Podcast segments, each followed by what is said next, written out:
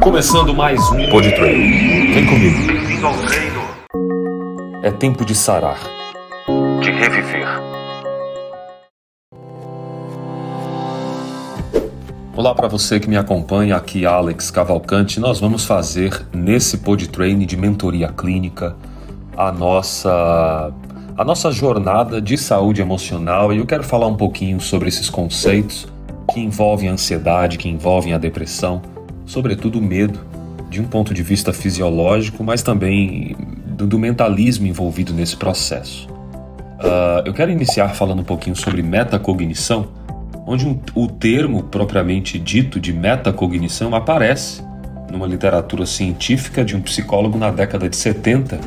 E esse conceito do psicólogo estadunidense traz um termo que se transformou em um conceito científico, que vem sendo sofisticado dia após dia, momento após momento, por diversos pesquisadores. A ideia do termo metacognição é que o termo meta, que é originário da língua grega, significa mais alto, além, e a cognição refere-se às faculdades psicológicas da atenção, da percepção e da aprendizagem.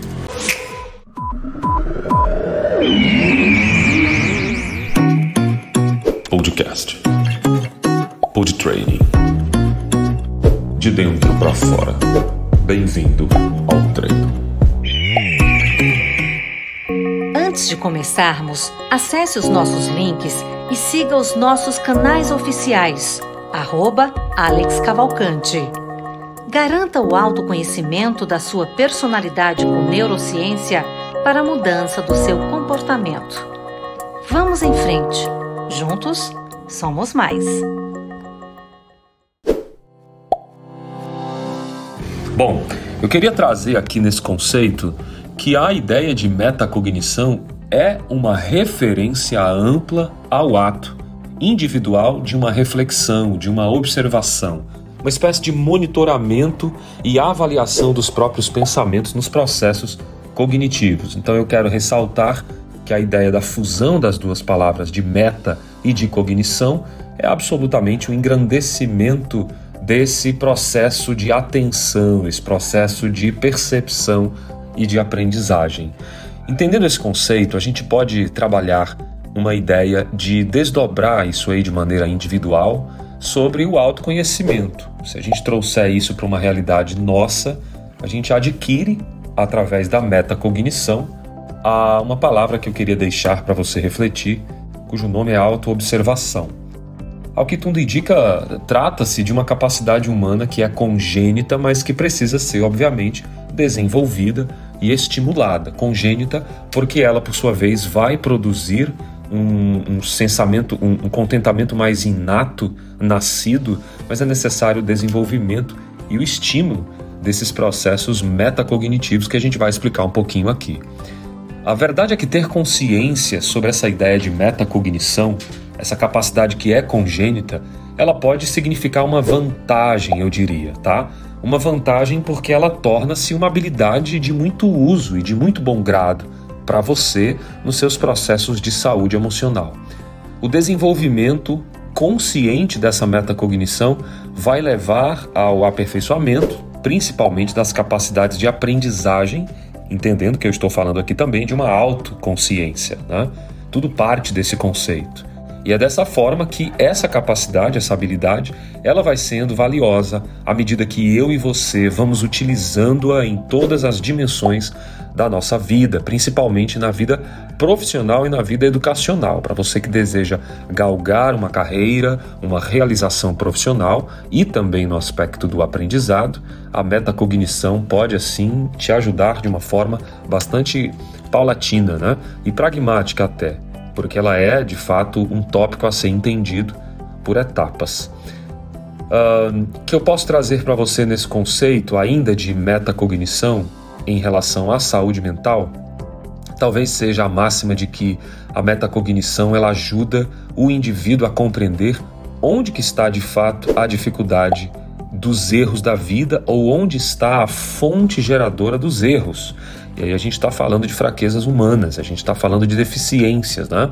Seja ela, seja, sejam elas uh, de forma mais uh, intrínseca ou de uma forma instintiva ou não. Né? A metacognição ela traz um conceito de aplicação no sentido de um autoconhecimento dessas dificuldades. E é por isso que a gente precisa entender o registro dessa metacognição nos nossos conhecimentos, nos conhecimentos e na, na jornada da saúde, tá? E aplicando isso aí, claro, monitorando as emoções e os sentimentos, que é, na verdade, o grande primeiro gatilho, o grande primeiro momento. Quando eu estou falando para você de metacognição, eu estou explicando, estou explicando um processo mental, claro, mas eu quero também aplicar isso aqui, além desse monitoramento, que é um ato racional, também trazer para um aspecto mais comportamental. E aí entra algumas terapias, alguns processos, das quais estão conectados e completamente ligados a esse conceito de consciência e de saúde, então. Eu quero então falar dele e apresentar com muito carinho o Mindfulness ou a terapia Mindfulness, que significa a atenção plena do aqui e do agora, que é o que a gente já tem dito nos nossos podcasts e podtrains de mentoria clínica, um estado mental que tem a finalidade de trazer você para o momento presente em corpo e alma. Podemos incluir também corpo, alma e espírito, se essa é a sua tricotomia no modo de ver o ser humano, na forma de pensar. E aí, com esse conceito de mindfulness, a gente traz a percepção dos pensamentos que estão de alguma forma soltos, e nesse conceito de meditação mindfulness, a prática da mindfulness, a metacognição, ela é literalmente uma grande aliada no conceito racional. Eu chamo isso, inclusive, a cura cognitiva. Né? Uh, a ideia de que quando nós temos o, a terapia mindfulness, um comportamento mindfulness implantado na nossa vida, nos nossos cotidianos, a gente aprende a identificar sensações corporais, sensações emocionais, exatamente no momento em que eles ocorrem. E isso é importante porque evita reações automáticas. Uh, nessa, nesse sentido, a prática em si, essa prática de mindfulness, a gente consegue desenvolver habilidades e essas habilidades vão dando uma espécie de realização de escolhas conscientes, ou seja, quando você tem dificuldades em fazer as, as próprias escolhas do ponto de vista da consciência, provavelmente te falta uma atenção plena do momento presente, do seu aqui e do seu agora, no temporal da sua jornada. Entendendo isso, eu queria aqui deixar um pouco o aspecto mais instrutivo, ou talvez até consultivo e educativo, e trazer para uma realidade de produzir em você um alívio, compreendendo que as escolhas conscientes que vão ser favorecidas pela prática de mindfulness, ela vai colaborar no seu convívio com os desafios do dia a dia, dado o momento em que você se confronta com essas realidades. E é claro que o processo eh, ele acontece de uma maneira muito intrínseca, muito, pro, muito produtiva, porque é de dentro para fora. Sobretudo, Mindfulness vai melhorando à medida que você pratica palavras super importantes nesse processo. E eu faço aqui saber três delas, por exemplo, o foco, o autocontrole e a produtividade. Eu não posso negar que foco, autocontrole e produtividade são ingredientes importantíssimos adquiridos na prática do mindfulness, onde você vai sim nessas áreas trabalhando com as escolhas conscientes. Uh, um, fator, um fator mais fisiológico que eu poderia contribuir, entendendo que o meu objeto do trabalho é a saúde biopsicossocial, a saúde trina, um modelo integral de saúde, da qual me dedico e me debruço, eu acredito e acredito que você também vai entender isso agora que quando nós estamos com autoconsciência, desenvolvendo as nossas habilidades, trabalhando foco, autocontrole e produtividade, é natural que a nossa vida vá para um ambiente de saúde. E eu me refiro ao sistema imunológico, inclusive. Tanto o sistema imunológico como os processos digestivos, eles vão favorecer as nossas nuances do dia a dia, como por exemplo a alimentação, no, o nosso sono no processo de homeostase, a nossa dinâmica do pensar e do exercitar, aliviando potencialmente a ansiedade, o estresse e principalmente dores crônicas, entendendo que é aeróbica. Não esqueça disso. Processo mindfulness, uma respiração, uma meditação que envolve uma atenção ao que está acontecendo agora, um, tem uma, um parâmetro, uma coligação importante com a Gestalt terapia, trago isso, inclusive tem alguns podcasts e vídeos de treinamento acerca desse tema tão fabuloso, onde eu trago no nosso método live dentro da mentoria clínica, alguns ensinamentos e algumas aulas para a gente aprender um pouco de como funciona a autorresponsabilidade do aqui e do agora. Entender mindfulness é entender que a gente pode diminuir ansiedade, estresse de forma plausível, tranquila, e esse processo, essa realização, ela acontece por práticas que são de fato meditações tradicionais, com o que a mais, né? Nós temos a sua vida introduzida dentro com essa metacognição de entender de fato o que é que está acontecendo ao seu redor e principalmente não esquecendo do tripé dessa metacognição, e eu faço saber aqui a atenção, a percepção e a aprendizagem. Isso vai te elevar, obviamente vai te colocar em lugares mais altos, combinados a esse processo de mindfulness. E eu queria trazer aqui então algumas dicas importantes sobre mindfulness, entendendo que eu e você podemos crescer nessa dinâmica das atividades que, é, que são é, aconselhadas principalmente para pacientes e pessoas que sofrem dos transtornos de ansiedade generalizado ou até mesmo a depressão, né, o transtorno depressivo maior. Uh, são, são crônicos, todos eles têm uma incidência de milhares, né, estamos falando para mais de 11% da população. Então, nós temos sim números expressivos que assolam e hoje nada mais importante do que trabalharmos com a dinâmica da, dos processos de meditação. Eu queria deixar para você então uh, quatro dicas importantes aqui no conceito de mindfulness aliado ao processo de metacognição. O primeiro deles, foque em atividades cotidianas e aí você pode fazer isso por um minuto, por exemplo, com escovar os dentes, pentear o cabelo, tomar banho, observar o que, é que está acontecendo nessas sensações, ou seja, tem pessoas que não estão escovando os dentes, estão pensando uh, no que tem que responder no e-mail, ou de repente que, é que vai acontecer no final de um dia, ou quais são as, as observações que ela precisa fazer. E o legal é a gente viver a dimensão desse cuidado. Estou dando apenas aqui um conceito de que hoje a moda é, inclusive, levar o smartphone para dentro do chuveiro, acredite. Nesse conceito, nós tiramos o estado do aqui e do agora e trabalhamos a proliferação da ansiedade esse mal né, que agrava e só agrava pelos nossos comportamentos. Eu entendo que a ideia de trabalhar com o foco na atividade cotidiana, ainda que por um minuto, você vai desenvolver uma dinâmica de aprendizado e isso vai te colocando o que a gente chama aqui de neuróbica, que é o ato de ritual, hábito e comportamento, até impregnar isso no teu conceito, tá? Outra informação importante que eu quero deixar para você Vamos falar de buscar diminuir as ações automáticas e focar nas sensações. Eu estou trocando a ideia de agir, agir, agir e trazendo o sentir, sentir e sentir.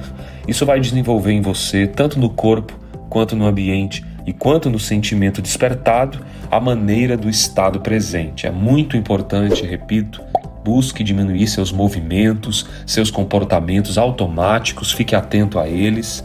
Lembrando que uma metacognição está aliado ao processo de mindfulness, tema da mentoria clínica aqui desse Pod Training, e você pode desenvolver isso entendendo o estado do aqui e do agora. Lembre-se das palavras, focar nas sensações e, e deixar os movimentos um pouco à, à mercê. Né? Deixe seus movimentos ao lado e foque naquilo que você está sentindo de verdade. Perceba o ambiente, perceba seu corpo, desperte e tente, tente estar presente nesse conceito. Quando eu falo presente, me refiro a pensamento, a alma, entendendo que o corpo está ali e muitas vezes longe dali em termos de sentimento, tá? Uma terceira dica importante aqui de mindfulness: retome a atenção de forma tranquila quando os momentos de distração surgirem durante as atividades de meditação. E é importante isso também no processo de atenção plena. Retomar a atenção de uma forma tranquila é você fazer transições de um aspecto para o outro de uma maneira suave. Quando a gente fala de suavidade, Uh, nós estamos falando de voltar a um estado de contemplação, de atenção plena, quando você se pegar distraído pelas questões corriqueiras, pelos gatilhos de ansiedade que são maléficos durante o nosso dia. Então retome a atenção de uma forma sempre tranquila quando os momentos de distração surgirem nas suas atividades de meditação. Tente fazer ao máximo o voltar. Volta para cá, contempla na respiração, fica observando esse ar entrando e saindo e levando todos os pensamentos tóxicos, as lembranças malditas que estão atrasando e trazendo transtorno psíquico para a sua jornada de saúde, para a sua história. Não menos importante, o quarto item que eu trago para você é adote uma atitude não julgadora e principalmente que aceita as situações como elas são, reconhecendo com isso a realidade. Nós sabemos que a realidade é sempre muito dura, as realidades amargas são despejadas, elas são colocadas à prova e muitas vezes nós cedemos a isso e acabamos que julgamos os nossos próprios comportamentos, fraquezas e limitações. Evite isto e adquira uma postura de que o mundo é feito também de tranquilidade e nós somos muitas vezes vítimas de um conceito, de uma gravidade, de um, de um poder maior que circula da qual estamos todos inseridos. Então tente perdoar-se nesse sentido. Trabalhe um pouco dentro da sua realidade um conceito de auto-perdão. A autorresponsabilidade é bom, mas acompanhada de auto-perdão é importante para manter a sua saúde, ok? Bom, eu queria deixar aqui algumas considerações finais para fecharmos essa mentoria clínica desse podcast tão importante e dizer para você que a interpretação daquilo que nós fazemos é sempre feita de uma forma muito diferente de cada um de nós. Isso porque as nossas experiências, as nossas aprendizagens, elas são basicamente diferentes uns dos outros. E aí nós vamos dando o famoso significado, né? E a particularidade vai nascendo e se constituindo em nós entende? E é por isso que precisamos ter um certo cuidado, uma certa maneira de lidar com aquilo que processamos na nossa mente, tá? As nossas percepções também são de acordo, de acordo com o nosso estado interno. A gente nunca pode esquecer que aquilo que pensamos do ponto de vista do interior, daquilo que temos guardado, é a lente que nós vamos dar o significado das coisas. Se você está nublado, provavelmente as coisas vão sair de você de uma forma nublada. E isso acontece também se você tem um coração em pleno veraneio. Seu coração é tropical hoje, provavelmente o seu dia, mesmo com chuva, vai fazer sol. Portanto, recorde que a gente percebe o mundo de acordo com o nosso estado interior.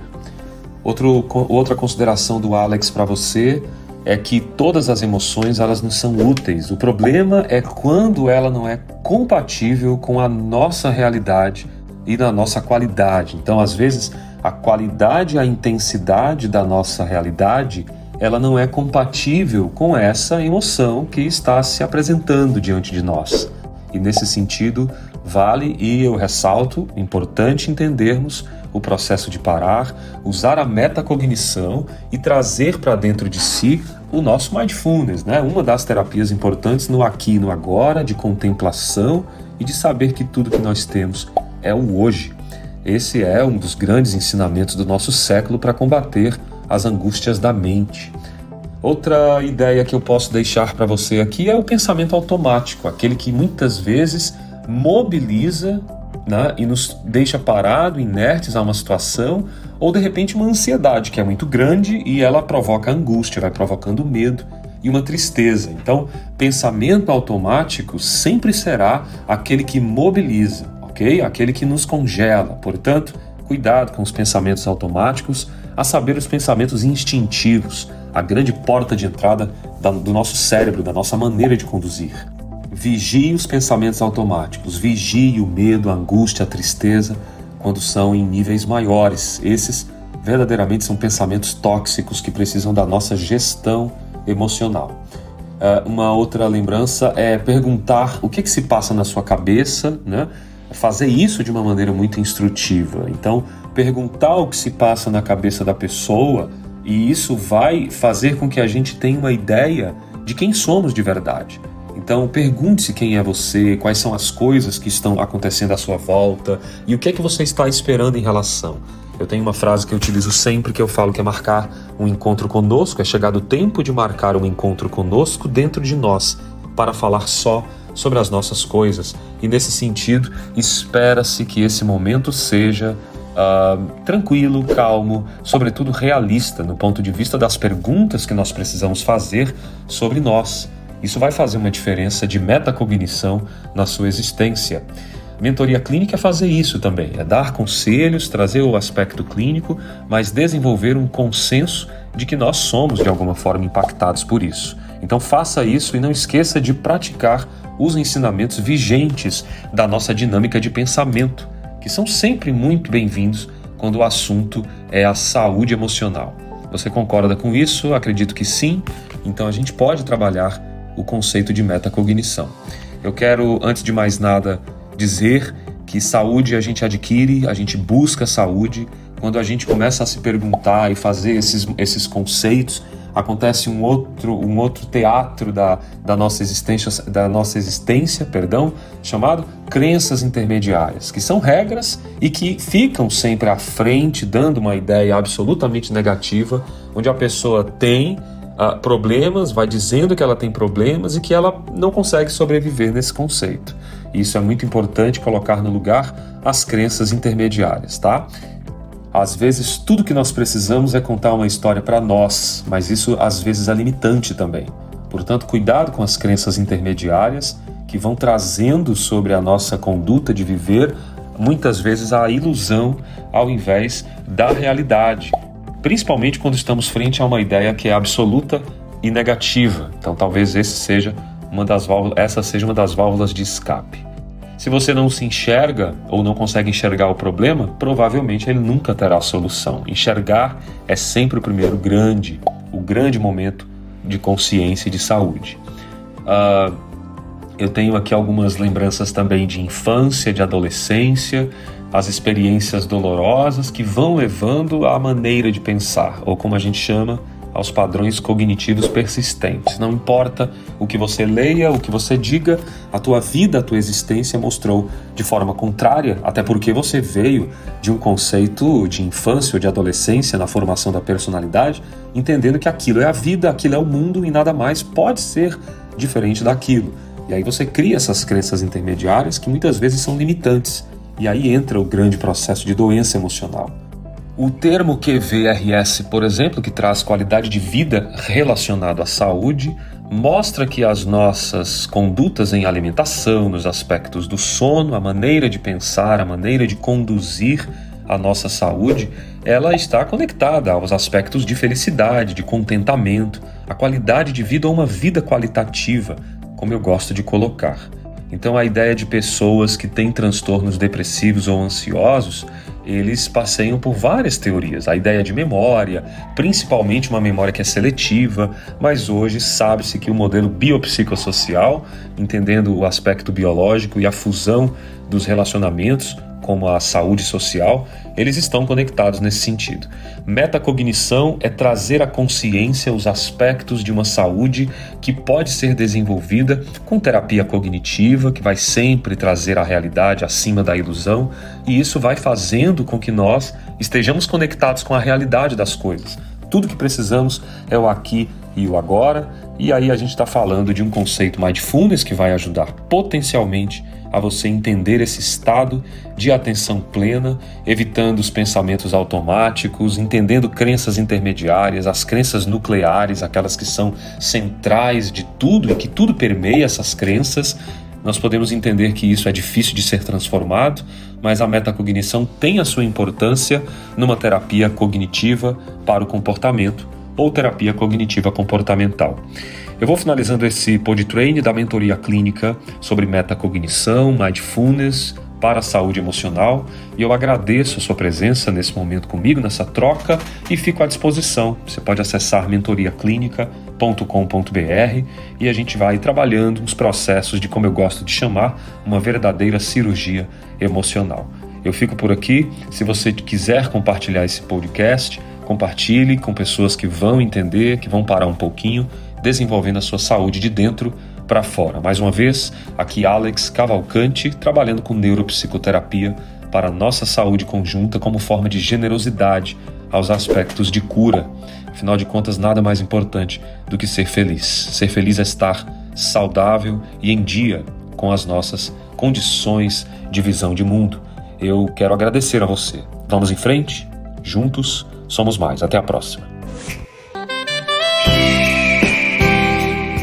E esse não foi mais um podcast, mas o Podtraining especial que vai treinar você nos dois lados da vida: a consciência e o autoconhecimento do eu que sou, para a mudança e a qualidade do eu que faz. E nisto, as palavras são as melhores sementes que temos.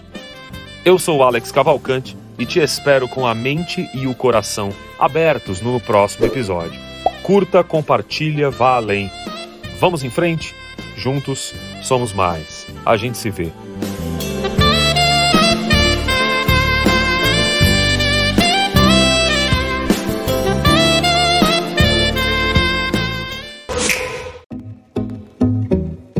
Produza Cast. Produza Cast. Produza Cast. Produza Cast. Produza Cast. Produza. Pode. Produza Cast. Podcast. Produza. Produza Cast.